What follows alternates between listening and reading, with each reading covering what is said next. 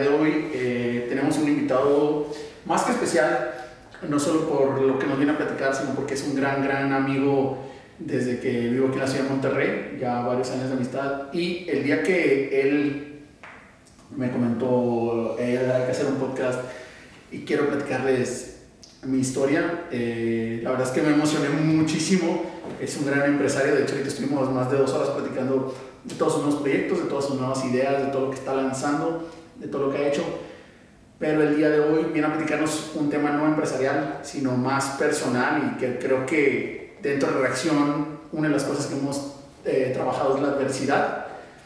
Y qué mejor él que por toda su historia que ha pasado y lo que pasó recientemente nos venga a platicar cómo brincó, cómo superó y cómo pasó ese punto a llegar el día de hoy a creo que en el mejor momento que te he visto en tu carrera empresarial. En el mejor, Yo creo que de todo lo que te conozco, te he visto en el punto más importante de tu vida, más, más seguro, más, más acelerado, este, con proyectos más estables. Tenemos a Daniel el día de hoy. Este, Daniel, bienvenido a, a Reacción, hermano. Qué gustazo tenerte. No, gusto para mí que me incluyan en esto en este podcast y en este proyecto nuevo que tienes. Gracias, hermano. Pues bienvenido. De hecho, tengo que decirlo, Daniel eh, fue de los primeros en saber este proyecto. De cuando, cuando inicié, cuando empecé ahora sí que comprar todo el equipo, cuando empecé con la idea, con redactar todo lo que quería lograr con este proyecto y Daniel fue de los primeros que me dijo, quiero estar ahí, quiero estar ahí. De hecho, recuerdo fue una cena que tuvimos por ahí, fue en el, en, en Bonitas. Indio. En el Indio, quiero estar ahí, quiero estar ahí, quiero participar. Y obviamente yo, sabiendo la historia que tiene, sabiendo lo, lo que ha logrado en sus empresas, le dije, claro, quiero que platiques todo lo que has hecho. Y días después mensajeando me dice, no, quiero platicar todo lo que me ha pasado últimamente. Eh, algunos de ustedes a lo mejor lo van a ubicar por eso. Los que no, creo que ahorita Daniel nos va a explicar muy bien. Y, y es una gran historia, la verdad, es una gran historia. Eh, yo te he preguntado poco de ello. Tengo que aceptar que te, te, he preguntado muy poco las veces que te he visto porque digo, pues, Daniel me va a platicar lo que él quiera, lo que él quiera compartir de eso. ¿no? Por eso me sorprendió mucho cuando me dijiste, güey, que hablar y quiero platicar todo lo que pasó y cómo, cómo lo sobrellevé. Entonces, pues, primero que todo, Daniel, el micrófono es tuyo y platícanos un poquito. Primero, creo que quiero que nos platiques un poquito de ti. De tu empresa, de, o sea, de todo lo que haces, todos los proyectos que haces, porque la así. Eres de las personas que en serio cada vez que platico contigo me impresiona que digo, yo tengo energía y este cabrón me dice que te quite a y tienes energía bien, bien pesada. Sí, sí, digo, la idea es desde chico, o sea, sufrí una... Eh, pues, digo, primero, principalmente mi historia empieza que mis papás tuvieron un divorcio, vaya, desde chico mis papás se separaron. El tema legal fue un poquito complicado, tema de, de familia.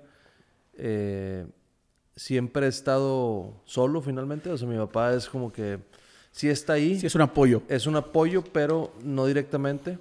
Eh, yo te puedo decir que actualmente no he recibido un te quiero por parte de él. O sea, sé que es una persona muy dura, una persona muy fría. Lo acepto, lo entiendo. Y trato de, vivir con eso. Entonces yo todo lo uso en mi vida como un motor. Es, Para el siguiente paso. Exactamente. Yo soy un caballo que si le pones una barrera, brinca las trancas. O sea, a mí me cierras una puerta, agarro el mazo y abro otra puerta nueva para yo. La haces. Exactamente. un punto que es súper importante ahorita del lado de tu papá. Este, tú dices, oye, de, mi papá no recibo un, un te quiero. Pero, digo, quiero pensar que, aunque no te lo dice, siempre ha estado ahí de cierta manera, apoyándote y mostrándotelo. Eso sí para hacer un motor, como tú dices, no un motor de decir, oye, ¿sabes qué, güey? Me cierras una puerta, pues que no abro otra, sino la rompo la pared y la hago para mí. Exactamente. Sí, o sea, siento que es un tema, eh, ahorita con el accidente que tuve, o sea, yo tuve en el hospital, tuve un accidente, digo, les platico rápido, choqué un carro bajando de Chipinque, pérdida total. Eh, desafortunadamente estuve en coma cerca de dos meses en el hospital. Ya después de despertarme, estuve en cuidados intensivos, ahí me tuvieron controlando un rato, estaba en, terapias con los psiquiatras, eh, ir avanzándole con todo. El psiquiatra me dijo lo que es muy cierto, que hasta me dio sentimiento cuando me dijo, me dijo, Dani, Tú esperas recibir un te quiero de tu papá. Dice, tu papá ya sabe cómo funcionas, güey. Sabe que tú, a diferencia de tu hermano, tú funcionas en base a piquetes de orgullo, güey. Entonces tu papá jamás te va a decir, chingón, vas con madre, güey. No, va a ser, te falta, te falta, te falta, porque tú reaccionas rápido a esto, güey. Pues quién mejor que te conoce que tu papá. Exactamente, sí. Fue que le dije al psiquiatra, le dije, sí, es mi papá, le agradezco mucho porque estoy en vida con él. Este, pero, no sé, como que siento que le doy mucha importancia al tema sentimental. Yo con mis hijos sería muy expresivo sentimentalmente. No lo veo mal, o sea, tampoco para mí es que esté mal, simplemente que él así fue como papá, porque tal vez su, su infancia pues fue un poquito más, más cruda o más eh, difícil. De hecho, disculpa que te interrumpa, pero la, la otra vez platicaba con un, muy buen amigo, este, de hecho, del trabajo, de ese tema precisamente.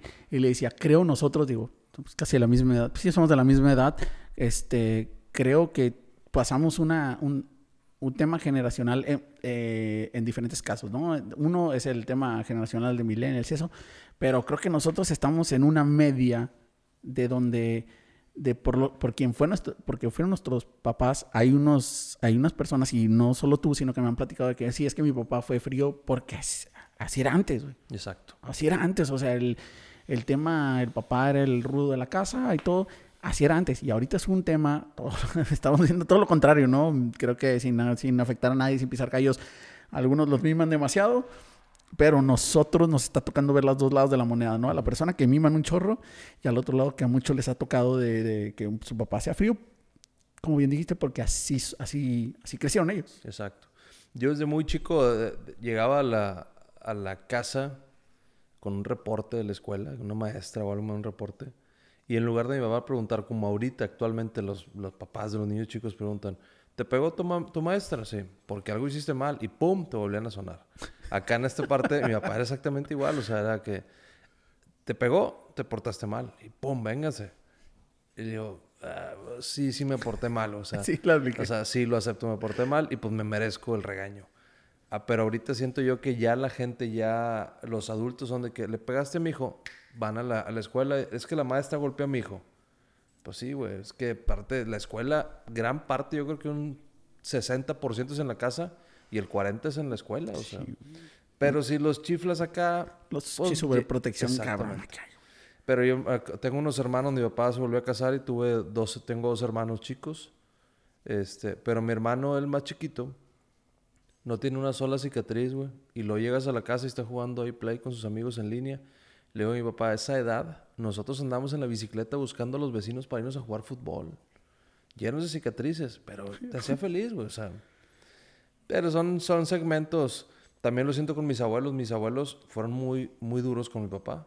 Okay. ahorita ya por ser abuelos, pues ya con nosotros son un poquito más suaves. O sea, como que también vas pasando un poquito más, a, a, vas cediendo.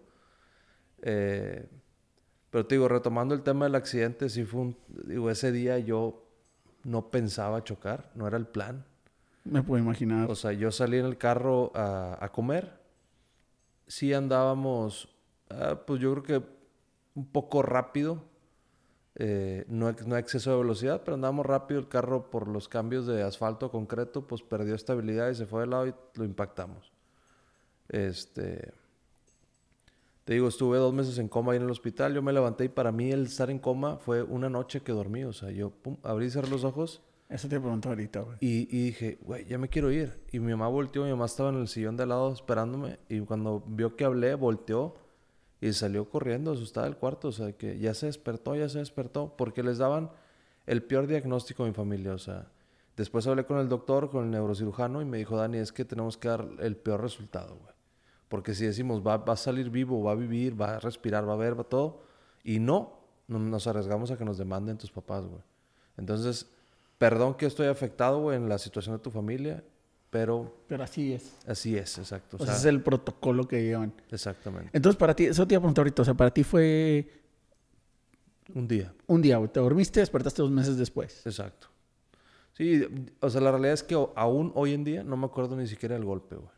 O sea, no, recuerdo, nomás recuerdo ir con el carro así de lado y girando el volante, que no es cierto. Ya se descontroló este tema y pum, pum, pum. Empezaron a saltar las llantas para todos lados. Este Estando ahí en el hospital, ya me después empieza a decir mi familia, oye, pues es que estuviste dos meses apagado, y acabas de aprender, y yo es que quiero estar en mi negocio ya. No, no, no, no, no, no, no. Me, me bloquearon por todos lados el tema del negocio. Y yo, pues bueno, está bien. Me relajé, me tranquilicé, yo sabía que iba a tener que, que, re- que reponer. Espera una todo esto. recuperación y todo. Yo salgo del hospital y me dice mi mamá, ¿a dónde quieres ir? A mi oficina. Ah, Negocio, claro. Sí, quiero ir a mi oficina, a checar mis negocios, checar todo el tema. Quiero ir a la oficina de la constructora, tengo una constructora, eh, tengo un negocio de reciclaje, tengo una comercializadora, tengo la, la inmobiliaria y todo el tema de, de rentas y todo este tema. ¿Cómo fue la desesperación de saber que... Digo, te lo pregunto porque te conozco. ¿Cómo fue la desesperación de saber que en ese momento, esos días, tú no tenías el control, güey? Sí, sí, o sea, sí era un tema que no me dejaba dormir en las noches, o sea, porque yo decía, ¿quién se está encargando de mi negocio? O sea, O sea, tu accidente ya había pasado a segundo plano y tu desesperación era... ¿qué está pasando? ¿Qué está pasando allá afuera, güey? Exactamente. Cuando salgo me doy cuenta que, eh, pues sí estaba la todos los negocios míos como debilitadones porque hacía falta el cerebro, que finalmente yo los creé, yo los generé y los sigo creciendo finalmente, o sea. Iba en el carro, eh, me iba en la camioneta de mi mamá saliendo del hospital, iba viendo la ventana iba pensando, no mames, o sea, sí estoy en Monterrey, o sea, estaba en San Pedro, en el hospital, pero yo me acuerdo que estaba en, en la cama acostado y me decía, yo le decía a las enfermeras, es que ya quiero salir, yo, o sea, dice, ¿dónde, ¿dónde piensas que estás, Dani? Tu golpe en la cabeza fue increíble, güey. Y que estamos en Torreón. No, estamos en Torreón, pues yo tenía una carrera de motos en Torreón. Yo pensé que me había accidentado en una moto. Y luego me abrían la cortina. ¿Qué es eso que está allá afuera? Es el Cerro de la Silla. ¿Y el Cerro de la Silla dónde está? En Monterrey. Entonces, ¿en dónde estamos? Y yo, en Torreón. ¿Y cómo le hicieron para traerse los Torreón el Cerro de la Silla para acá? Le dije, no sé cómo le hicieron, pero lo fueron y lo desarmaron. pero acá lo fueron y lo amontonaron acá. Y estaban atacados de la risa. Y dice mi mamá, ya llegó un punto en el que ya no te insistía ni siquiera que estabas en San Pedro o en Monterrey. Ya, dicen este güey, algo quedó mal en su cabeza. Eh, llega mi papá al hospital y dice, ¿dónde está el sensor? Yo estaba en coma todavía, mi papá, ¿dónde está el sensor de presión cerebral de este güey? Y dice el enfermero, no sé. ¿Cómo que no sabes, güey? Lo acaban de subir de cirugía. En teoría ya deberías de saber que trae un sensor de presión en el cerebro. Y no, no sé. Y mi papá le pica el botón de la camilla, el rojo, para que llegaran los enfermeros. Y llega una enfermera, ¿qué pasó? Y dice mi papá, ¿dónde está el sensor de presión? Digo, todo esto me lo platicaron ya estando fuera del hospital. Y, y me quita la venda de la cabeza y tiene una plaquita aquí con número de presión. Y mi papá les dice, ¿cómo que 44, güey? Este güey no es normal y 44 es una presión bien cabrona para el cerebro. Este debe estar en 20, 22, el promedio. O sea, el 20 es un promedio para Exacto. una persona normal. Exactamente. Ok. Entonces, ocupo que traigas, yo escuchaba, o sea, si, si alcancé a escuchar aún estando en coma, escuchaba todo, yo ocupo que traigas al doctor. Señor, es que son las 12 de la noche, el doctor ya está dormido. No, yo, mi papá es doctor. Entonces dice, yo hice un juramento cuando terminé la facultad, el de Hipócrates, de a la hora que sea, lugar que sea y donde sea, tengo que atender a un paciente si está mal. Entonces, me lo traes ahorita para que le abra la cabeza. Que, decía mi papá, no te salió sangre de la cabeza, salió sangre de la nariz y de la boca, güey, de la presión que tenías. Sí. Entonces me llegan, me meten a cirugía, me quitan una placa del cráneo y se me pasa yo, "Pf, donde salió toda la sangre. O sea, la sangre, güey. Te quitan el cráneo, dejan el cerebro que empiece a respirar un poquito, a que recupere la presión y, te vuelven a cerrar la piel y te ponen grapas en la piel, pero sin cráneo todavía, o sea, tenías ahí la piel suelta. Me vuelve a empezar a subir la presión, me bajan otra vez y me, hablan la, otra parte del cráneo. Tengo ahorita dos placas de, titanio en la cabeza.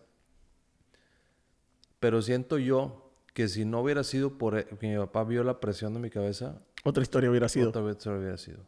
O sea, inclusive me dice mi papá, este no va, no va a sobrevivir, güey. O sea, va a empezar a convulsionar en la noche y ¿quién lo va a arreglar, güey? O sea, ¿Y ahí qué haces?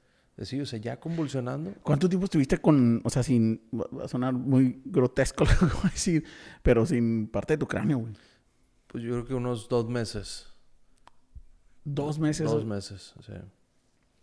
Sí, y luego, pues el, el cráneo se perdió, o sea, el cráneo como no... Y me dijo el doctor, tratamos de evitar lo más que se pudiera, güey, eh, hacerte cicatrices, porque el cráneo cuando te lo quitan lo guardan en el abdomen, en tu mismo abdomen, y está a temperatura de cuerpo y no se... no se calcina, vaya, finalmente, como, un, como un hueso normal que sacas del cuerpo. Pero dice, pero ya hicimos unos moldes y los tenemos para hacerte las placas del cráneo. ¿Las quieres de PVC o las quieres de titanio? Y yo, pues de titanio. O sea, el PVC, me dijo, el PVC hay veces que el cuerpo no lo acepta. Pero el titanio, pues inclusive esos son los, los fierros con los que te cambian el hueso, te cambian muchas cosas. Titanio quirúrgico. Entonces yo, lo que más me dolió fue que eh, yo le decía, ya cuando salí del hospital, decía, es que mi mamá, papá no me quiere, o sea, neta, papá no me quiere, güey. Me dice Dani, hubieras visto cómo lloró tu papá, güey, cuando el doctor nos dijo que posiblemente no ibas a poder ni hablar, ni ver, ni escuchar, güey. Y tu papá lloró, eh, se le salieron las lágrimas como, Como nunca. como nunca, güey. Y dijo, no puede ser, güey. Daniel es arquitecto, tiene su negocio, o sea, ¿por qué tuvo que terminar así? O sea, dice, pero ahora que ya despiertas, ya tu papá está más tranquilo, güey. Pero sí te quiere, güey, o sea, sí te, sí te quiere, güey. O sea, ¿cómo te sentiste tú cuando te platican la historia de la presión? O sea, cuando, cómo tu papá se movió, güey, para que todo sucediera, güey. Yo siento que hay dos factores, bueno, tres factores que me hacen estar con vida aún después del accidente. Uno, un tío mío iba subiendo y vio el carro rotando y dando vueltas sobre Gómez Morín y dijo, es el carro de Dani. Se da la vuelta, se regresa y me había apagado dentro del carro y dijo, Dani, por favor abre los ojos y dime que estás bien, cabrón. Yo escuchaba, pero no podía ni abrir los ojos ni mover la cabeza. Dani, por favor abre los ojos y dime que estás bien. Total, mi tío le habla a la ambulancia, llega a la ambulancia y dice, ¿dónde lo van a llevar? A tal hospital. Dice, Dani, es hora de. Le dice a los, los enfermeros, es hora de comida, no vas a llegar. Este güey va- se va a morir. Llévatelo aquí al hospital, este que está más cerca. Ah, sí, cierto. Y me llevan a un hospital más cerca. En el hospital, eh, primero yo llegué y todos dijeron, no, este güey ya se murió. Ya se murió, ya se murió, ya se murió. Y escuchaba todo y no manches, güey, no me van a dejar morir, o sea. Me, me ve el doctor, este Arturo Sotomayor, y me dice, y dice, yo me encargo de él, güey. Yo me encargo de él. Entonces ya me meten al quirófano, me bañan, todo, me cortaron toda la ropa con tijeras, me pusieron la bata y me dijeron, ya está listo. Me pusieron los catéteres, ya está listo para meterlo a cuarto para cirugía, que es lo que recomiendan. Dice, pues no se ve sangre. Dice, no, pues es que lo acabamos de bañar. Pero la cabeza me estaba empezando a inflamar con la acumulación de sangre. Me suben al cuarto, me meten al cuarto y en la noche es cuando llega mi papá y dice eso de que De la presión. de la presión. Entonces yo creo que hay factor principal, mi tío que vio, porque si nada me hubiera visto, posiblemente no hubiera llegado ni al Otra hospital. historia hubiera sido. El doctor Sotomayor, que es uno de los mejores neurocirujanos de, de México, tocó que coincidió en el hospital ahí que estaba yo. Y mi papá también, que estuvo muy involucrado en el tema de esto, viendo toda mi presión craneal, viendo todo este tipo de Oye, lo que no te había preguntado, o sea, el tema fue completamente en la cabeza. O sea, no tuviste ninguna fractura, no tuviste Mm. nada. Lo único que sí me lesioné fue la pierna derecha, porque yo iba con el pie en el freno, frenando el carro, pum, Con toda la presión. Y se me fue la pelvis para hacia, hacia atrás. Este, pero no, no hubo, tuve una cicatriz en la parte de la nuca porque pegué con la cabecera del carro y mi cabeza reventó contra el vidrio. Cicatrices, pues te puedo decir, tengo la aquí de la tráquea donde me empezaron a dar el alimento por aquí por la tráquea cuando estaba en coma. Y yo me desperté y me la arranqué. ¡pum! Me la arranqué, o sea. Empezó a salir un chingo de sangre y papá, "Ay, cabrón. Terco. Sí, le pica ahí al, al botón y entran todos. Oye, es que se arrancó la tráquea. Y dice el doctor, pues la única opción es volvérsela a poner o cambiársela abdominalmente.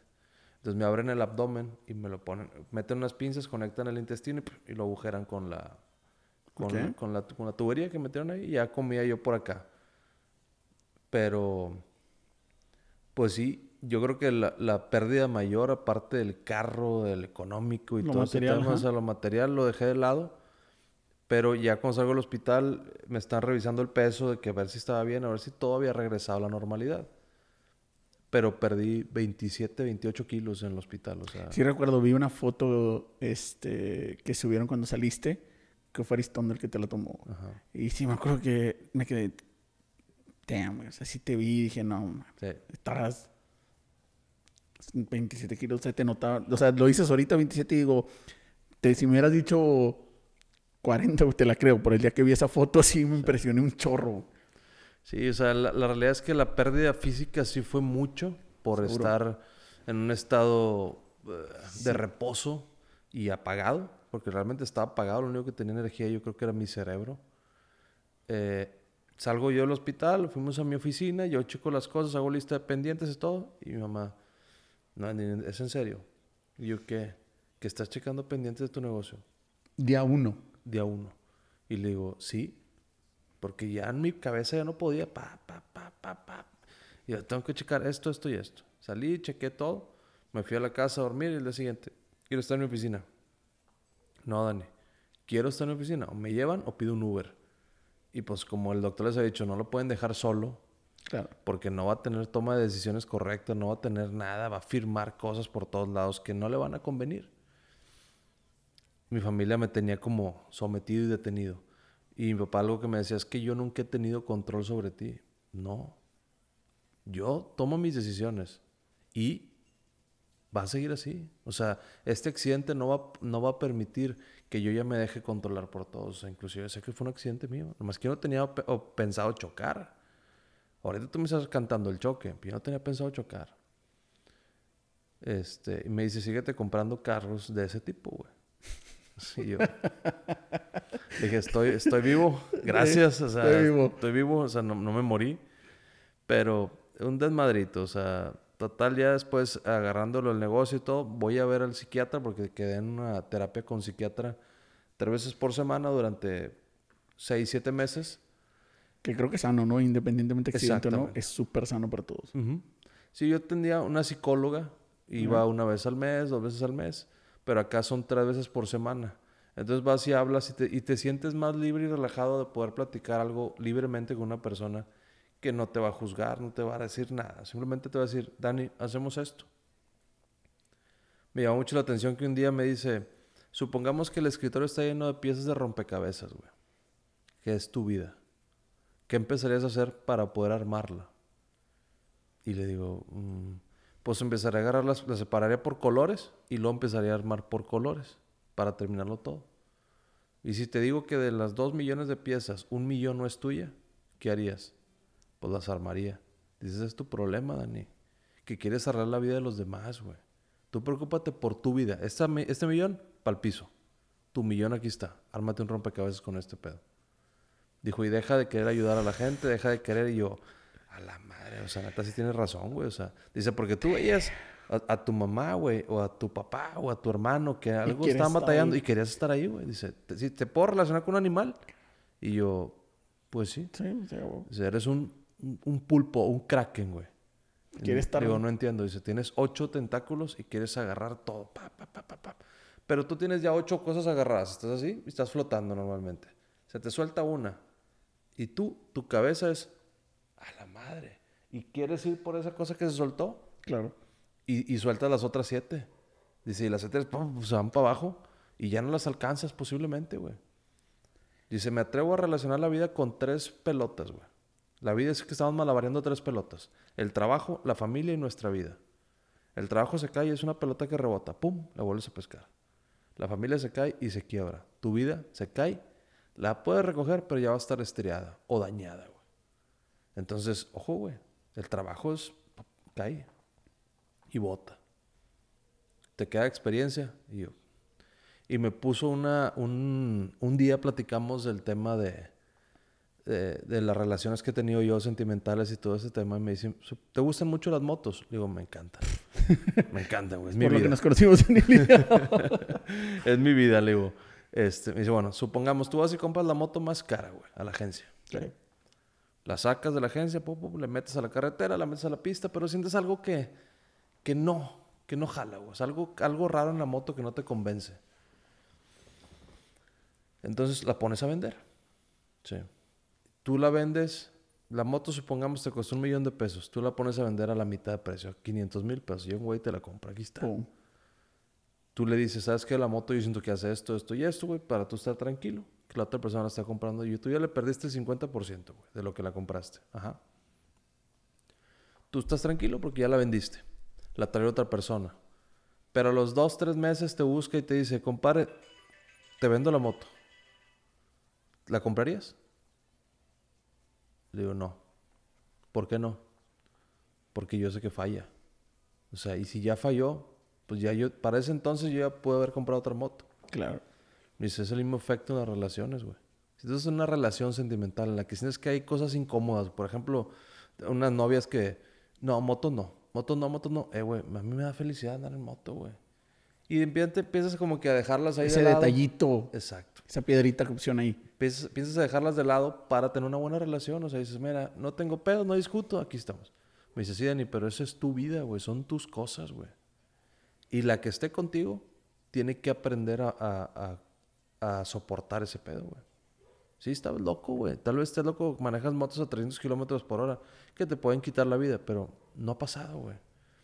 Y ahora si te subes, es lo que platicamos hace rato, o sea, Seguro. si tú ya lo piensas de que voy a agarrar la moto, lo voy a agarrar a 300 y me voy a partir la madre, te vas a Ya lo traes en la madre. cabeza y te vas a romper la madre. Sí. Pero si te subes, güey, para relajarte, vas a relajarte, güey. Le digo, sí. La realidad es que sí. Que me dijiste hace hace rato, híjole, dijiste tantas cosas que te quiero decir ahorita. Digo, pero vamos, poco a poquito. Ahorita que decías de, de- y si hablamos de ese tema ahorita en la barra de, de, de sí, o sea, si tú, tú pones en tu mente, oye, me voy a comprar una moto, híjole, pero si me caigo, ya lo traes en tu mente y hay una posibilidad muy grande que te vayas a la torre, güey, porque ya te lo, te lo pusiste en la cabeza, ¿no? Exacto. Este, y son, y son temas que tienes que, tienes que cuidar muchas veces. Hace rato decías también lo de, me, me llamó mucho la atención cuando dijiste las 100 piezas, de las millón de piezas de, del rompecabezas. Digo, uno porque te conozco y sé cómo eres y te preocupas de los amigos que tenemos en común por un chorro y has platicado mil historias de, de, de- de tu familia, por lo que te preocupas. Y curiosamente hace rato, hace menos de 20 minutos, estábamos hablando de un tema que tuvimos en el club y que tú fuiste el único que lo apoyó a esa persona que estuvo ahí. Y si a mí me preguntan de las personas este, que más se preocupa en el, en el, en el grupo donde estamos por los demás y que no solo se preocupa, sino que está ahí por todos, digo, yo creo que se me vienen cinco nombres a la, a la, a la cabeza, pero segurísimo uno, el, uno de los cinco, y si no es que el principal eres tú, o sea, siempre has estado para todos. Por eso ahorita que dijiste lo del millón de piezas, uno, yo creo que mucha gente se identificaría con ese millón de piezas, se preocupa por los demás, pero tú en serio, digo, lo- qué bueno que te lo dijeron, porque digo, te sientes bien padre, te preocupas por un chorro de gente, ya te lo he dicho, me, me encanta platicar contigo porque siempre estás ahí para, para, para apoyarme en todo, en todo, pero en verdad sí a veces creo que, y más ahorita por la situación que viviste, sí tienes que llevar esa, esa parte, ¿no? De, de preocupación por ti, que digo, siempre me, me, me ha impresionado, ¿no? La energía que tienes y todo lo que haces. Y es que, por ejemplo, hablando del tema, desde que salí del hospital fue como un... puta. Me solté de muchas cosas, güey, que para mí no generaban nada. Y siempre me hago la pregunta de, ¿qué pasaría si compro esto? Nada. ¿Y qué pasaría si no lo compro? Tampoco nada. Tampoco nada. Entonces, ah, hazlo para allá. Oye, ¿esto qué pasaría si lo compro? Me hace feliz. Y si no lo compro, voy a estar bien triste. Vámonos. pa' acá, ¿sí? O sea, son tipos de decisiones que te van dando un poquito más de limpieza mental de lo que vas teniendo, pues lo vas controlando, lo vas manejando. Eh, y sí, o sea, finalmente esto del, del psiquiatra que me dijo lo de las piezas, lo del ejemplo de las motos, me dice, esa es una relación, güey. Tú ya estás en una relación en la que sientes que algo no funciona o algo no cuadra, güey. Güey, ah, el que sigue, güey. Tal vez va a haber alguien más o va a llegar alguien más que sí esté satisfecho, güey, por ese lado, güey. Claro. Una persona, tal vez para tu novia, para tu relación, pues un novio que no tenga motos es más tranquilo para ella, güey. Y se respeta Y se completamente. respeta, exacto. Que, porque la otra vez este, está, de hecho estaba leyendo situaciones, de hecho fue, estuve analizando por un tema que me, por un libro que me recomendó Edwin, amigo en común de- del grupo Las Motos, eh, y se basa en relaciones, que siempre le voy a agradecer a Edwin. Saludos a Edwin, y que siempre me recomienda libros excelentes. este, estaba revisando ese libro y, y sí, me hacía mucho sentido eso. Uno, si es un punto, pues, no que es, sí, un parteaguas en el sentido de que, oye, pues sí, si es, si es el- las motos que nos encantan y te dice una chava, no, pues que sabes que es que no me gusta que andes en moto, este, dice sí, sabes que ahí no es. Hay ciertos detallitos, pero también está el otro lado, ¿no? Del, haciendo un paréntesis en las relaciones de decir, toda relación es un esfuerzo, güey, o sea, y es, es donde siempre he dicho, pick your battles, ¿no? A lo mejor digo, oye, pues sí, güey, si las motos son mi, mi, lo que más me interesa y mi pasión y lo que, en serio, digo, ten- convivimos en eso de, de salir y esos 40 minutos, 50 minutos, dos horas, es donde te sientes, pff, saqué todo. dices, sí, eso no lo voy a dejar. Pero a lo mejor hay otras cositas que en una relación que te dicen, ¿sabes que Esto no me gusta. Eso lo puedo trabajar, Eso, esa parte sí, porque al final las relaciones, y esto para que no se queden con una mala idea, pues sí, esto, todas las relaciones es un esfuerzo. Hay que ceder, este, hay que hacer acciones por las otras personas, pero sí, no dejar tu pasión, en este caso que sabemos que las motos es, o es como si te dijeran, oye, Daniel, de hecho, hablamos con, con, un invitado que tuvimos hace unos días, a Luis Guerra, que me decía, oye, es que me levanto a las 4 de la mañana y está súper, o sea, es como yo me acomodé y es en el momento que quiero entrenar y eso es lo que, como es mi rutina y siento que si alguien le dice, oye, no te puedes levantar a entrenar, es igual a ti. O sea, si te dicen, oye, es que no me gusta, hablamos hace rato, no me gusta que te levantes a la, tan temprano el sábado, porque todos sabemos que tú el sábado andas con toda la pila haciendo negocios. No me gusta que te levantes el sábado temprano a, a seguirle chambeando. sí, no. Eh, no. Y así un tema, no. Ha sido un tema que sí hemos tocado en mis últimas relaciones. Exactamente. Demasiadas veces. Y le digo, a ver, güey, ¿qué piensas tú? ¿Que yo trabajo para qué?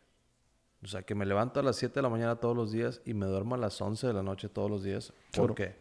Porque estoy trabajando, güey. Yo quiero hacer un capital para yo poderme retirar a los 40, 45 años y poder dedicar tiempo a mis hijos. O sea, ya, a vivir. No estar con ellos, trabaje, trabaje, trabaje, trabaje, trabaje.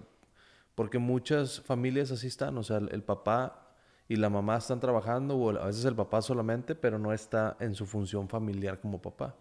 Claro. Eh, pero le digo, o sea, ¿no entiendes tú que lo que yo genere o lo que yo gane es para nosotros? O sea, es para, para que tengas un mejor futuro tú también. O sea, no estoy pensando egoístamente en mí. Sí, pero me atrevo a decirte algo. Te conozco, yo, yo sé que a los 45 güey, vas a seguir teniendo una pila masiva de seguir haciendo. Y está bien, o sea, no está mal. O sea, en serio, te lo he dicho, de las personas que más respeto, la energía que tienen en hacer negocios, y siempre te lo he dicho, por eso me encanta sentarme contigo a platicar y que platiques todo lo que estás haciendo. Este, y vaya que yo soy una persona que también siento que tengo un chorro de energía en el sentido de que pues, me levanto súper temprano, quiero hacer cosas, te he platicado todos los proyectos y cómo van avanzando. Este, sorry, bueno, creo que a los 45 te sientes. yo, también lo dudo, pero le digo, ya sería diferente trabajar. Pero ese es el plan. Por gusto claro. que por necesidad, o sea. Que, que, la realidad es que ahorita no es como que sea por necesidad, pero es como que ya lo genere, porque lo haces, lo conviertes en un hábito, finalmente. Sí, o sea, tu, tu, pensamiento, o sea, la, eh, las acciones se atraen base al pensamiento. Tú piensas, voy a llegar aquí, aquí y acá, adelante. Lo que sí me queda más que claro es que somos el promedio de las 10 personas con las que más nos juntamos. Por eso me encanta platicar contigo, me encanta verte, me encanta ir a cenar de repente porque sé que eres una persona buena, una persona de éxito. Cuando me platicaste en el te dije, compadre, adelante, güey. O sea, porque el no ya lo tenemos. Hay que buscar el sí. Ahora, si el no ya lo tienes, pues no te quedes ahí en el no. Tú trata de buscar el sí siempre, güey. De, hecho, una historia que se me quedó bien grabada de la última vez que fuimos a, cenar, que, te lo juro que lo relacioné mucho con un video que vi este, de, Kevin Hart, que decía, oye, todos los días me tengo que levantar no importa lo que cueste, hacer el siguiente día pues, más cosas, ¿no? Y, y, saber que en verdad me estoy esforzando por hacerlo.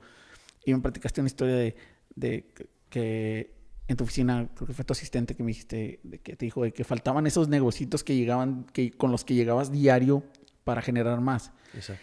Y me platicas que el primer día que te, que te dejaron manejar ya, tú moverte, antes de llegar a la oficina te paraste en todos lados, en todas las construcciones que había para ofrecer tus servicios.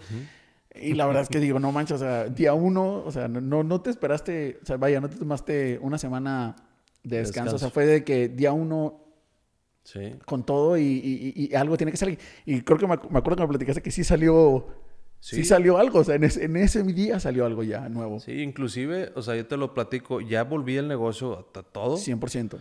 Eh, pero sí, haga, tengo mucho esa costumbre de cuando voy, veo una construcción y me paro. Compadre, ¿qué te hace falta? ¿Qué se te ofrece? ¿Por qué? Porque tengo una constructora, güey. ¿Qué te falta? Cancelería, carpintería, lo que tú quieras. Te hago, yo te entrego llave en mano. Muchos me dijeron, no, no, no falta nada, no falta nada, falta nada, pero simplemente no generó una depresión en mí. Yo digo, ah, aquí tengo que sacar algo, aquí tengo que buscar. Terminé firmando muchos proyectos. Me dice Gaby, faltabas tú, Dani. O sea, faltabas tú aquí en el negocio. O sea, completamente. Con lo que tú dejaste activo, fue con lo que sobrevivimos pero no hubo nada nuevo. Entonces yo agarro, lo de repente me levanto en la mañana y que hoy voy a romperla bien cabrón. Y voy y me siento con la gente y dice, Gaby, es que tú eres un portafolio viviente, güey. Tú no puedes platicar con alguien sin decirle, yo hago esto, esto, esto, esto, esto, lo que se te ofrezca estamos para servirte. Dice, pero hay mucha gente que no, güey. O sea, mucha gente como que escucha la plática y ahí están. Y le digo, sí. Pero fíjate cómo estamos firmando proyectos gigantescos ahorita. Y me dices que faltabas tú, Dani. Y ahora yo voy al doctor, al, al, hospital con el psiquiatra y me dice el neurocirujano, porque me lo topo de repente ahí en, en el pasillo del edificio. Y me dice, Dani, ¿ya estás trabajando? Sí. Dice, no, no mames, no puedo creerlo, güey. Y sí me dijeron tus papás que eras bien activo, güey. Y yo, sí me genera... Los domingos me desespero, güey. un domingo me levanto y estoy... ¿Qué hago? ¿Qué hago? ¿Qué hago? O sea... Ya me imagino cómo estás ahorita que es puente. No, me dice la gente de repente, eh, güey, ¿ya hiciste tus planes para Semana Santa? ¿Eh? ¿Cuáles son? Guato, vamos a jalar. No, ¿cómo? Güey, yo, para, las para todo lo que trabajamos de educación, es el punto en el que no hay gente y pum, le metes una chinga al jale, güey. Sí, pero también descansa. Descansar al panteón, güey. Esa decía mi abuela, descansar la tumba. Sí, descansar al panteón, güey. hoy comes, hoy trabajas. Ah, hoy comes, sí, hoy trabajas. O sea, no hay de otra, güey. Para los que nos están escuchando y nos están viendo, este... Daniel tiene el accidente, o sea, menos de un año que saliste del hospital. Sí. Y el día de hoy estuvimos platicando de al menos cinco proyectos grandísimos que traes. Sí. Sí, y aparte, eh, yo salí del hospital, te lo juro que salí en noviembre del año pasado. El choque fue en junio. tienes menos de seis meses, güey. Fue en julio. El 9 de julio fue cuando choqué. Este el carro tuvo una falla ahí del turbo o algo por el estilo, como era un carro aligerado, se empezó a ir de lado y pum, hasta que chocamos. Entonces yo salgo del hospital, me meto otra vez de lleno al negocio, empiezo a hacer mi lista de pendientes. Yo me, todos los días antes de dormir me hago una lista de pendientes en mi departamento, pa, pa, pa, pa, pa, pa, Y el día siguiente los tomo una foto y luego los traigo en el celular y pum, pum, pum, voy acabando todos. Pero en el día voy creando pendientes nuevos para el día siguiente. Claro la realidad es que es difícil no tener pendientes, o sea, pero lo que me da gusto es que se van de los de 10, 15 pendientes que tenga armados en la noche, al día siguiente mato 7. Y los otros, los otros tres que están pendientes se pasan al siguiente día. Y así voy acabando, acabando, acabando. Pero, eh, como te comentaba, o sea, yo salí, yo ya tenía la mentalidad del año pasado abrir un negocio de materiales, abrir un negocio de ferretería, abrir todo este tema. No se pudo por el accidente, no se pudo por la etapa del 2020 del COVID. Claro. Este, ahorita en el 2021, digo, afortunadamente el 2020 no me generó ninguna pérdida eh, grande más que el accidente. Eh, pero ya retomando todo, pues ya empiezas a reactivar todos los pendientes que traías ahí, a darle push a todo lo que traías que ya está medio arranado, porque sí sé que mi familia me apoyó un chingo. O sea, la neta, mi familia, mi mamá en especial, ahí estuvo todos los días conmigo en el hospital. Y se encargaron de los negocios, no de la manera en la que yo hubiera querido, no de la manera en la que yo hubiera pensado o resuelto las cosas, pero el negocio siguió vivo. Siguió vivo, exactamente. Digo, de entrada fue un negocio que sobrevivió en el 2020, que eso para muchos, pues hace rato platicamos que eso para muchos no funcionó. Exacto. Y número dos, funcionó en el 2020 sin Daniel en, la frente, ¿no? Creo que ese, eso, híjole, es un... Se la rifó tu familia en mantenerlos, Sí, o sea, y ya cerrando el año, eh, ahorita en marzo hicimos el cierre eh, anual con, con los temas fiscales y me dice el contador, Dani, te digo una neta, no hubo pérdidas en el 20, güey. Pero tampoco hubo utilidad, güey. O sea, el negocio quedó tablitas. Te fue bien, güey. O sea, la neta te fue bien porque si se mantuvo, yo no corría a nadie de mi oficina, güey. Era, hay que jalar, yo les voy a pagar. O es que el COVID, bueno, vamos a trabajar desde casa, pero yo les voy a seguir pagando. No los voy a correr porque si los corro ahorita, no van a encontrar trabajo en ningún otro lado porque nadie va a estar contratando. Entonces yo me aguanté ahí y el contador me decía, Dani, no, güey, ¿no qué? No les pagues, güey, o sea, ya dales avión. No, güey. Va a salir. Sí, vamos a salir adelante. Y aparte vamos a salir adelante juntos, güey todos. Somos equipo, yo les agradezco el apoyo, les agradezco su presencia y yo los voy a estar apoyando siempre. Y, salieron las cosas. O sea, le dije, ¿qué tuvimos de pérdidas? Me dijo, pérdidas no hubo nada. Simplemente no hubo utilidad, porque la utilidad es- la estabas usando tú para esto. Ok, sin problema. Oye, pero sales del hospital y dices, chingado, güey, ¿por qué no me morí, güey?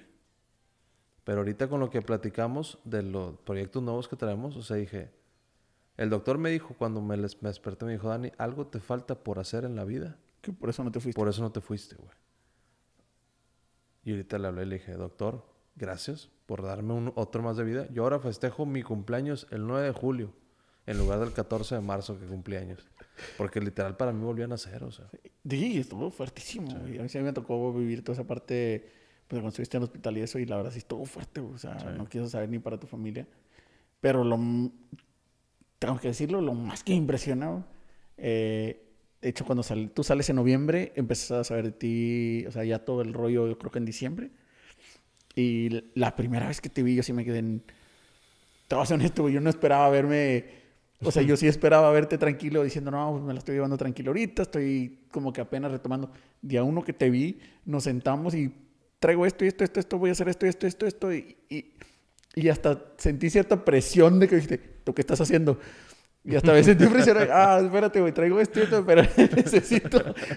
Pero va por aquí, te lo juro que es, y Sí, o sea, eso, eso te- siempre te lo he dicho, ¿no? Transmites ese, ese, ese power, esa energía de decir, de, de- ¿qué estás haciendo, güey? O sea, te tienes que, tienes que dejarte ir con todo. Y te, pues, ese día sí sentí una hasta presión y fue cuando te empecé a decir los proyectos que venían y todo. Ese día fue la plática que salió de que estuvieras aquí. Y este, digo, aquí estamos ahí un unos, unos meses después. Este, pero sí, la verdad es que sí me impresiona, me impresiona, siempre lo voy a decir, me impresiona un chorro la energía que tienes de, de, de sobrellevarlo de los planes que hablamos hace la última vez que nos sentamos a, a platicar al día de hoy. Ya traes otros planes. Me dio un chorre gusto que ahorita que llegaste me decías de que, oye, ¿te acuerdas esto y este, esto? Este ya se cerró este y este y este y salió otro. Yo, wow. Mi respeto de esta.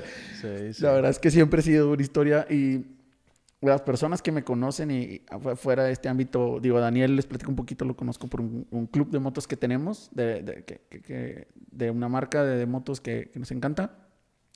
Pero los amigos que me conocen fuera de ese ámbito saben que siempre cuando platico y uso de ejemplo a Daniel de decirles, oye, es que este cabrón está, yo creo que sí estás en otro nivel de, de, lo que estás haciendo y mi respeto, te- siempre te lo voy a respetar. Hablábamos la última vez de que agradezco cada vez que platicamos toda la- todos los, los consejos que me das, todos los temas que platicamos, porque sí aprendo muchísimo, aprendo muchísimo, como es- creo que es una parte esencial que, que debemos de aprender a escuchar. Muchas veces escuchamos por responder, simplemente estamos escuchando nada más para contestarle a la otra persona. Y creo que es muy importante escuchar, o sea, escuchar a la persona, pero en verdad, unos creo que podemos aprender de cualquier persona, sea lo que sea que haga. Digo, en tu caso, pues todo lo que haces sie- siempre se aprende, ¿no? Y, Sí. y siempre tener ese, ese chip contigo de, de seguir aprendiendo y seguir creciendo. Sí, ahora a mí me dicen, me- de repente amigos de la facultad, es que Dani, ¿cómo le haces, güey? No hay trabajo. Compadre, ¿cómo no hay trabajo, güey? ¿Cómo Salte no? de tu- te invito a hacer un proyecto. Dime, levántate a las 7 de la mañana, a las 8 sales de tu casa y te vas en tu carro a dar la vuelta. Ves una construcción, te paras. Compadre, ¿qué te hace falta? ¿Qué te ofrezco? ¿Qué te cotizo? ¿Qué es la madre? Vas a ver, digo, es como que vivimos en el estado donde más construcción hay, güey. Sí. O sea, está abismal la construcción por todos lados. Entonces no me digas que no hay trabajo, güey. Tú no tienes ganas. Ahora, yo sentí que al principio cuando empecé eh, la constructora, yo no tenía dinero. O sea, yo me acababa de, de graduar de la facultad y fui y le dije a mi papá, papá, ¿me puedes prestar algo de lana? No. Eres mi peor inversión, güey. Ok. Gracias, me salí, me fui. Fui con mis abuelitos, que mis abuelitos, la verdad, los papás de mamá, siempre han tenido mucho dinero. güey. Abuelito, fíjate, traigo esta idea de este negocio, pa, pa, pa, pa, pa. Antes de, antes de decirle una cantidad, me dijo, dinero no tenemos, hijito. Ok. Me salí, güey, casi llorando de que ya no puedo creer que mi familia confíe en mí, güey. Digo, sí fui muy pedero en la primaria, en la secundaria y en la prepa, güey. O sea, me encantaba. Traías background de para que te... Pero, en fin, o sea, yo salgo, traía un Peugeot en ese entonces, voy y lo vendo en un lote. Me dieron 40 mil pesos y arranqué. Oye, vamos a pintar acá y acá, pa, pa, pa. Y jalé gente. Y uno de mis plafoneros, Felipe, que Felipe lo tengo en el corazón guardado, este hombre, me dijo, Dani, ahí está mi camioneta. Si ocupas hacer vueltas, ahí está mi camioneta, más vente por nosotros a las 5 o 6 de la tarde que salgamos, pero la puedes usar todo el día. Dijo, porque aquí va a estar parada fuera en el trabajo todo el día. Oye, le agarré la camioneta en una Ford, una Lobo, pa, pa, pa, cerrando, cerrando, cerrando, cerrando y cobrando anticipos y anticipos de proyectos. Empecé a respirar un poco. Esto fue el primer semestre que me gradué de la facultad. Y pasa, pasan los días, agarro un proyecto muy grande, mi primer proyecto grande, es una casa en la náhuac muy grande. Me pagan el anticipo, aquí está. Dije, Felipe, tu camioneta aquí está, muchas gracias. Yo me voy a comprar una camioneta para mí, para yo moverme ahora sí solo. Me compré mi camioneta, empecé a mover a todo, pa, pa, pa, hicimos la casa, todo el tema y empezando a agarrar más proyectos porque la gente ya nos veía construyendo y nos soltaban más y más y más y más. Pasan los años, o sea, tengo yo ahorita ocho años, nueve años con la constructora. Este, y de empezar pues, con cero pesos, ahorita ya se puede decir que ya traemos millones de pesos en la cuenta del negocio. El negocio, yo cuando sentí que tuvo el despegue fue cuando tomé la decisión de, o sea, ok, sí estoy ganando dinero, pero ¿cómo yo le puedo garantizar al cliente o, que, o darle seguridad al cliente? Claro. Unas oficinas, ¿ok? Agarré unas oficinas, pum, en Cumbres, de luego de Cumbres nos quedamos para Colinas, de Colinas nos quedamos a Centrito Valle y andamos moviéndonos con las oficinas. Ahorita ya tengo eh, tiempo con las oficinas ahí en Valle, pero la gente sí llega ahí a la oficina y digo, wow, güey, no mames con la oficina. Así va a quedar tu casa. Si la hacemos nosotros, así va a quedar tu casa. Porque la gente que hizo mi oficina es mi gente. Y ya te empiezas a sentir un poquito más tranquilo, empiezan a quedar proyectos más grandes, mucho más Claro. grandes. Porque les das la confianza. Ya cuando te paran en tu oficina y dicen, bueno, pues de perdido tiene un lugar donde puedo venir a hacérsela de A pedo". reclamarle. Sí, si algo no está bien. Y ya te sueltan la lana. Algo que sí me quedó muy claro es cómo vas a, a solicitar un anticipo de 2 millones de pesos cuando traes un carro de 50 mil pesos. Entonces yo fue donde tomé la decisión de que, güey, tengo que invertir en mí. Mi carro, mi oficina, mis cosas por el estilo. Tienes que proyectar lo que quieres llegar. Exactamente. Entonces ya llegas, por ejemplo, en la, en la Platinum que tenía antes, llegas a una construcción y el cliente te ve con la camioneta y dice, bueno, pues sí, tienen dinero, güey. Entonces aquí está el anticipo, empieza a salir todo el tema, empezamos a generar, a crecer como un globo aerostático eh, oh, para arriba. Me caen los anticipos de otros proyectos ya grandes y, y fui y le dije a Felipe, aquí tienes una camioneta, por la que tú me la prestaste. Me dice, ¿cuánto te debo? Le dije, no me debes nada, güey, te la regalo. Felipe sigue contigo al día de hoy. Sí. El mejor empleado del mundo. Sí. La realidad es que podría mencionar a él, a Tino, un eléctrico, y a Jaime, un albañil. Son los tres con los que he estado Desde día uno. desde el día uno. Y, se- y tengo gente, la oficina, pues cambio seguido la gente todo. Claro. Tengo mi asistente personal, Gaby. Me dice, Dan, es que siento que les, pagamos, les pagas mucho. Y le dije, es que tú no sabes lo mucho que me ayudaron ellos. Entonces yo no les voy a reducir el sueldo. Simplemente, esto es lo justo, lo pago. Es que está más caro que lo justo. ¿Está bien? Pero se lo merecen, güey. O sea, se lo Y es merecen. personas súper leales que te han ayudado. O sea, Exacto. que, su- que son parte del proyecto y que te han ayudado a crecer un chorro. Cabrón, un empleado que te soltó el ca- su carro. Sí. Tu empleado te soltó su carro para que te movieras y consigas más negocios. Ujú. Está increíble. Es lo que, a lo que voy es que el negocio está donde está porque los amigos o gente conocida, no familiares, creyeron en mí, confiaron en mí, güey. O sea, fue de que, dale, güey. Dale y dale. Pregunta, digo, regresando un poquito, tocando un poquito el tema del accidente, güey. Este, cuando regresaste, digo, hablamos hace rato del pulpo, ¿no? Cuando regresaste, ¿sí sentiste la presión de decir, tengo que regresar por ellos? Sí. O sea, si tengo que regresar a mi oficina, uno, por mis negocios, dos, la gente me necesita, güey. O sea, gente como Felipe, güey, que creyó en ti, que construyó contigo todo. Exactamente. Y, y más la gente de oficina, o sea, digo, yo llegué a la oficina el primer día y, y, y saludé a todos de cómo están, buenas tardes. Todos voltearon así con cara de, no mames, está vivo, güey.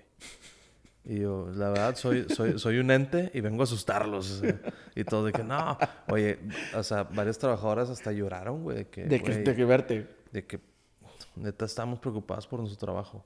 ¿Las corrí? No. No se preocupen. Sí, no se preocupen, güey. O sea, tema, güey. ¿Cuál es el problema?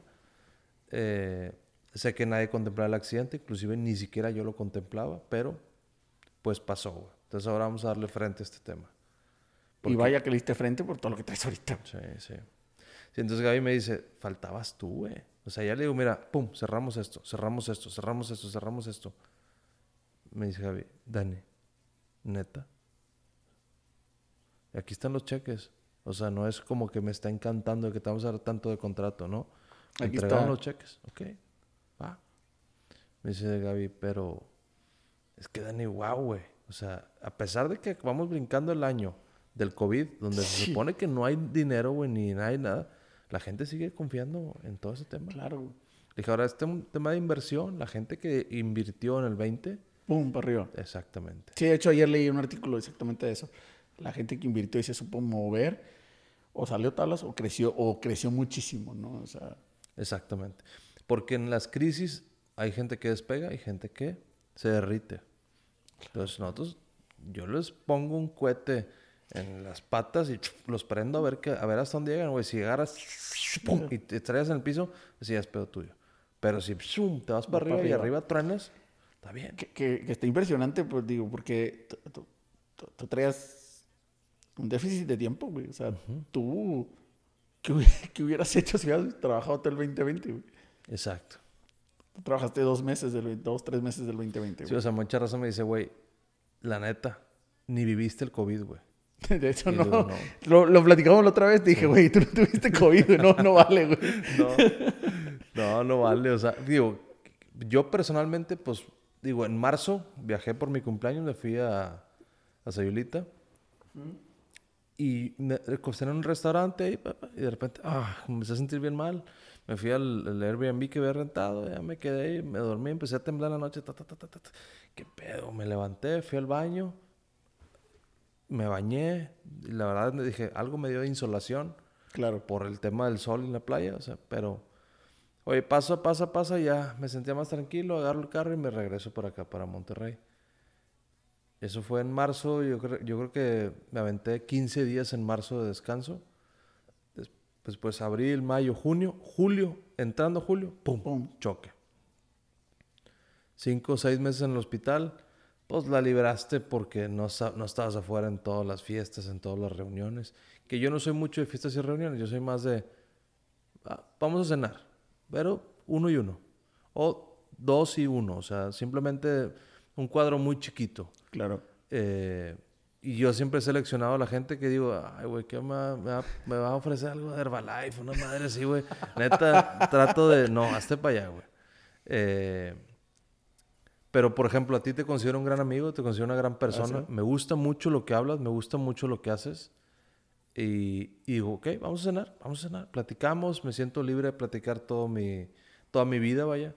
Hay muchas cosas que sí soy como más limitado a no soltar, pum, hago todo esto por temas de seguridad. O sea, decir, bueno, esta persona confío en ella, sé que eso no es una persona que me va a traicionar, una persona que va a hacer alguna, algún tema en, eh, para afectarme, entonces esto es todo lo que traigo. ¿Tú qué me recomiendas? Yo escucho mucho, o sea, escucho, yo hablo y dejo que hable la demás, la, demás, la persona que tengo al frente y analizo todo, pa, pa, pa, ¿ok? Eh, inclusive, yo te puedo decir que después de cenar contigo, platicar, yo me fui al departamento a dormirme y en la noche estaba pensando toda la plática, analizando todo lo que platicábamos, todo, dije, pues vamos para arriba, o sea, no es como que estemos empinándonos, estamos para arriba. Todo es como un, un arranque de que nos va a llegar a un, a un punto. O sea. Sí, claro. De hecho, hace rato lo estábamos platicando eh, el tema de del empinar una negociación por,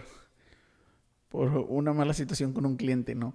y, y, y, eso, curiosamente, lo platicamos, hoy lo platicamos la vez pasada que nos dimos, y se me quedó súper grabado y es algo que siempre debemos de tener en cuenta cuando traes a un cliente, híjole, cuidar cualquier detalle para todos los proyectos que traigas, porque la verdad es que ese, se te puede caer en dos patadas una mala, pues ahora sí una mala impresión, es que decirlo, una mala impresión con un cliente que te puede caer algún proyecto súper, súper grande. Y, desde la otra vez lo platicamos y me quedó súper grabado. Y creo que si mal no recuerdo, está anotado en mi libreta y, como que es de las, de los como que mi checklist antes de, de algún movimiento importante en alguno de los proyectos, como que leo mi checklist de que "Ay, cuida esto y esto, y lo apunté precisamente eso. O sea, esa impresión Sí. te puede tirar cualquier cosa.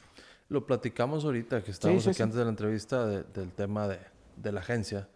O sea, güey, no eres proactivo, no eres motivador con tus clientes, se te van a cambiar, güey. Te van a dejar por otra agencia. Ahora, ¿traes tú un tema ya? Adelante, güey, échale ganas. Yo cuando salí de la facultad, salieron, eh, salimos 300 de la facultad de arquitectura y yo decía, bueno, pues tengo 300 competidores, güey. ¿Qué puedo Este hacer? año, Es- más es- todos que hay afuera. Exacto. Entonces, tengo 300 competidores. ¿Qué puedo hacer? Mi primera iniciativa fue ¿qué nombre le voy a poner a mi negocio? Grupo 212. ¿Qué significa? Es el grado extra que tu construcción necesita. En una conferencia en la facultad del de Colombia, el del de seguridad de Colombia, Ok. y empezó con un 212, pum, en la presentación. Y lo empieza a dar su plática de seguridad, todo, ta, ta, ta, ta. ¿Alguna pregunta? Y yo, ¿por qué empezó con 212? Me dice, buena pregunta. Dice, de aquí, de todos los que están aquí en el auditorio, tú eres el único que está a 212, güey. Ok. Y le digo, no entiendo. 212 grados Fahrenheit es la temperatura a la que hierve el agua, güey. Y lo empecé con 212 para no empezar con 100, porque serían 100 centígrados. Lo convertimos a Fahrenheit y son 212. Es el grado extra que todos necesitamos, güey. Una locomotora a vapor a 99 grados centígrados no avanza. A A 100, 100, empieza a ir y empieza a mover toda la locomotora de miles de toneladas. Dice, tú con esa pregunta que hiciste estás en el grado extra. Esta gente de acá está a 99 grados. Pum, mind yo- blowing. O sea, de 99 grados centígrados a 100 es una gran diferencia. Enorme. O sea, porque el agua a 99 está caliente, pero no está hirviendo. A 100 prrr, empieza a hervir, empieza a generar burbujas. Gran lección, un grado más. Exacto. Entonces, Esa mi- es la mi lección de hoy, un grado más hace la diferencia. Exactamente. Por eso es grupo 212 y me preguntaba la diseñadora, ¿y qué eslogan le ponemos? El grado extra que tu construcción necesita. Ah. Y la gente, oye, ¿por qué 212? Es el grado extra que tu construcción necesita. Y abajo del logotipo viene el grado extra que tu construcción necesita. Entonces, les da un poquito más de seguridad de que, oye, sí es cierto, güey. Ahora yo les digo, mi, mi punto, ahí era el logotipo, ya estaba. El logotipo y el nombre ya están. Ahora, ¿qué voy a hacer de extra para no perder clientes, para ganar más clientes? Llave en mano. Muchos amigos míos hacen construcción, obra negra, otros hacen acabados, otros hacen muebles. Y dije, todo. Es grupo 212 porque es un grupo de negocios que voy a abrir. La carpintería, la cancelería, los acabados, mármoles, granitos, todo ese tipo de tema, inclusive eh, las chapas inteligentes, todo, cámaras, todo, circuito, internet, ahí está. Si un cliente se siente en la silla de tu oficina, sale con todo su kit completo, no necesita ir a buscar absolutamente nada más. Exacto. Entonces me dicen de repente, no, güey, es que no, yo prefiero agarrarlos aparte. Ujú. Nada más que si tú metes un carpintero a la casa que yo voy a construir, él va a decir que yo te hice mala casa, güey. Porque su puerta no quedó a la medida que él quería. Y vas a tener que estar discutiendo con uno, con otro y con otro. Acá, es- a mí, yo soy el que me hago responsable de todo. Seguro, sí. Tú me reclamas a mí, güey. Y eso es 100% seguridad para tu cliente. Entonces te da más tranquilidad a ti, güey, estar sabiendo que una persona que conoces, con la que hablas todos los días, es la que te va a rendir cuentas de tu Para construcción. todo. Exacto. Sí, oye, pero ¿y luego si quiero acero? Tengo un negocio de aceros, güey. O sea, te, pongo las vigas, te pongo varillas, te pongo todo, o sea. Ok, va. Y de, de todo el tema de cancelería, también. Oye, ¿quieres Duovent? Te le pongo Duovent. ¿Quieres eh, vidrio Tintex o Tintex Plus para el color? Para que parezca blindada. Sí, Tintex Plus, pum, Tintex Plus. Entonces son cositas que me dicen, neta, no me lo esperaba, güey. Te voy a decir algo, eso te iba a decir. Uno, no me lo esperaba que tuvieras todo. Y dos, y dos, no me lo esperaba que hablaras de todo también, también con el conocimiento. Porque una cosa es ser el dueño del grupo, güey, donde, donde puedes conseguir todo. Pero si yo como tu cliente me siento ahorita y me hablas de... Me estás hablando bien de cancelería, de acabados, de, de, de, este... Me decías de varilla. Si yo como, como, como cliente me siento contigo y digo... "No, pues este güey ya sabe todo, güey. Ujú. Sabe todo lo que necesito. No le está preguntando a un cabrón o le está diciendo, oye, güey, bueno, esta partida no la hago. Búscalo por tu lado, ¿no? Ujú, Exacto. Confianza 100%. El grado que necesitaba la gente de confianza. Exacto. Que este tema, por ejemplo, me decía mi asistente, de repente íbamos a una junta con un cliente, oye, sí, que no, yo te lo hago. Y yo te lo hago, yo te lo hago, yo te lo hago. Nos subimos a la camioneta y me decía, Gaby, Dani, no hemos hecho nada de eso, güey. No pasa nada. Ahorita vemos cómo lo hacemos. Ese, ese miedo es el que tú traes en tu cabeza que te hace decir no. Y Yo dijo, sí, sí, sí, sí. Ok. Nos fuimos a la camioneta y digo, nomás fíjate cómo lo vamos a arreglar. Pum, marco por teléfono. ¿Qué onda, cabrón? ¿Cómo estás? Bien, y tú bien también. Oye, compadre, ¿en cuánto traes el metro de asfalto, por ejemplo? En tanto. ¿Y cuál es el proceso? Tanto, ta, ta, ta, ta. Ok. ¿Me lo cobras en tanto? ¿Me lo puedes firmar? Sí. Va. luego no. Cuelgo y le marco al cliente. ¿Sabes que Ya tengo la cotización. Del precio que me dieron, le subo un 15%. Aquí está. Y le digo, Gaby, ¿viste cómo salen las cosas? Así de fácil. Es un pum, aquí está. Le marqué a la persona que sabía, yo no sé, pero ya sabe la persona y me va a firmar. Pero lo importante es que lo aprendiste, güey. Ujú. O sea, no eres una persona que hace un doble llamada y decir, ah, ok, ya lo hice, ya lo conseguí. No. Porque estamos hablando ahorita, o sea, al final te metiste al tema, lo conociste y le diste la confianza a tu cliente de que lo conocías Sí. y se lo puedes hacer bien. Ujú. Y arrancan ese tipo de cosas, por ejemplo, oye, pues hazme toda la urbanización. Está bueno. Oye, compadre, ¿cuánto cobro tanto? Ok, Pum, le subes un 15, que, es, que el vato te da precio porque eres constructora Claro. y tú lo pones a un precio normal. O sea, le digo, Gaby, no le vas a subir el 50%, le vas a subir un 15%, que es un precio razonable. Oye, cae la utilidad. Ok, ¿cuánto quedó tanto? Cómprate tres máquinas. ¿Qué? Cómprate tres máquinas con la utilidad equivocada. Pero es que vamos a tener que meterle más dinero. Sí, yo sé que hay que meterle más dinero, pero si ya compramos las máquinas, empezamos con la urbanización, nosotros con nuestras máquinas, en lugar de estar pagando renta de una máquina, güey. Y esas máquinas las rentamos, las tengo rentadas en gobierno. Eventualmente las vas a rentar y vas a tener otro ingreso. Sí. Entonces yo le digo, la máquina genera renta mientras no esté en mi bodega, güey. Entonces a veces el gobierno las tiene en diferentes municipios, pero pues están pagando renta. Y voy y mando a los, a los choferes a que chequen el, el horómetro, porque tienen un, un tablerito en lugar de kilómetros recorridos, traen horas prendidas. Horas perdidas, claro. Y a veces pasa que, la- o sea, las mejores semanas la prenden tres horas. Y tú cobras ocho horas por día. Durante siete, siete días o seis días. La máquina se mantiene nueva. Exactamente. Las máquinas están nuevas y no están usando. Pues ahí lo tienen. Si alguien no está generando y no está haciendo proyectos es porque, híjole, tienes que aplicarte. Hemos hablado muchas veces, Daniel y yo, de estos temas. Este, Daniel, habíamos dicho, porque tienes un compromiso, cabrón, que vamos a hablar media hora, güey. Y ahorita estaba viendo, me sonó ahorita el reloj de que ya llevamos muy buen rato. Pero la verdad te quiero agradecer, cabrón, el tiempo, güey. La verdad, desde el día uno que dijiste que querías venir, obviamente yo encantado, cabrón, de que vinieras. Ahorita nos diste una buena cátedra de, de cabrón, aplícate, sal. Eh, Tú hablamos de constructora, creo que podemos hablar de, de muchos otros temas que la gente que se puede salir a- a- adelante y construir. Y qué mejor ejemplo. ¿dónde te nos acabas de dar un gran ejemplo? Un cabrón que, que salió de coma hace menos de un año, ya uno recuperó sus empresas después de un pinche año dif- súper difícil para todos. Sí, ahora yo le digo a la gente, como la gente que nos está viendo, es, nosotros cosechamos lo que sembramos. Entonces estás negativo, negativo, negativo, vas a, a cosechar puro fracaso, güey. Pero si estás positivo, sembrando positivismo en tu mente, en tu vida y en tus día a día, esto hace que coseches positivas. Coseches cosas que te van a dejar. Tal vez el tema eh, inicial no es el económicamente, que te levantes económicamente, pero simplemente estar relajado. Claro, relajar la satisfacción de que estás haciendo las cosas bien y durmiendo tranquilo. La satisfacción del deber cumplido, o sea, como decía mi abuelo, o sea, hay una satisfacción del deber cumplido, que tienes que irte a tu casa a dormir sabiendo que cumpliste lo del día de hoy. Sí. Pues ya nos quedamos con muchas lecciones, la verdad, muchas gracias por las reflexiones. Claro, dejo la, la invitación abierta, hermano, para que regreses a platicarnos más de todo lo que estás haciendo y todo lo que haces, y creo que eso fueron muy buenas lecciones. Este, para los que quieran saber más, pues se pueden unir a la- al, al Instagram de Daniel eh, Grupo 212.